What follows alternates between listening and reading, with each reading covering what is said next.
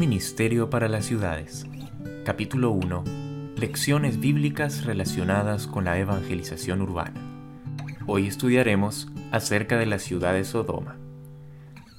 A pesar de que Lot habitaba en Sodoma, no participaba de la iniquidad de sus habitantes.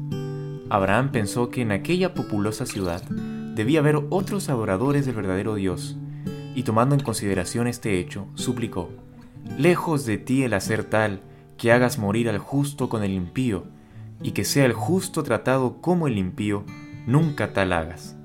El juez de toda la tierra no ha de hacer lo justo. Abraham no imploró solo una vez, sino muchas, atreviéndose a más a medida que se le concedía lo pedido, persistió hasta que obtuvo la seguridad de que aunque hubiese allí solo diez personas justas, la ciudad sería perdonada. El amor por las almas a punto de perecer inspiraba las oraciones de Abraham. Aunque detestaba los pecados de aquella ciudad corrompida, deseaba que los pecadores pudieran salvarse. Su profundo interés por Sodoma demuestra la ansiedad que debemos experimentar por los impíos. Debemos sentir odio por el pecado, pero compasión y amor por el pecador. En derredor nuestro hay almas que van hacia una ruina tan desesperada y terrible como la que sobrevino a Sodoma. Cada día termina el tiempo de gracia para algunos, cada hora algunos pasan más allá del alcance de la misericordia.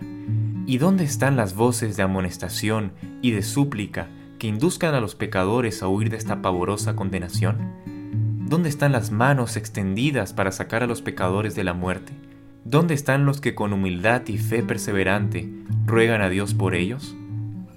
Si Dios hubiese salvado a Sodoma por consideración a diez personas justas, ¿cuál sería la influencia para el bien que podría emanar como resultado de la fidelidad del pueblo de Dios si cada uno que profesa el nombre de Cristo además estuviese vestido con su justicia?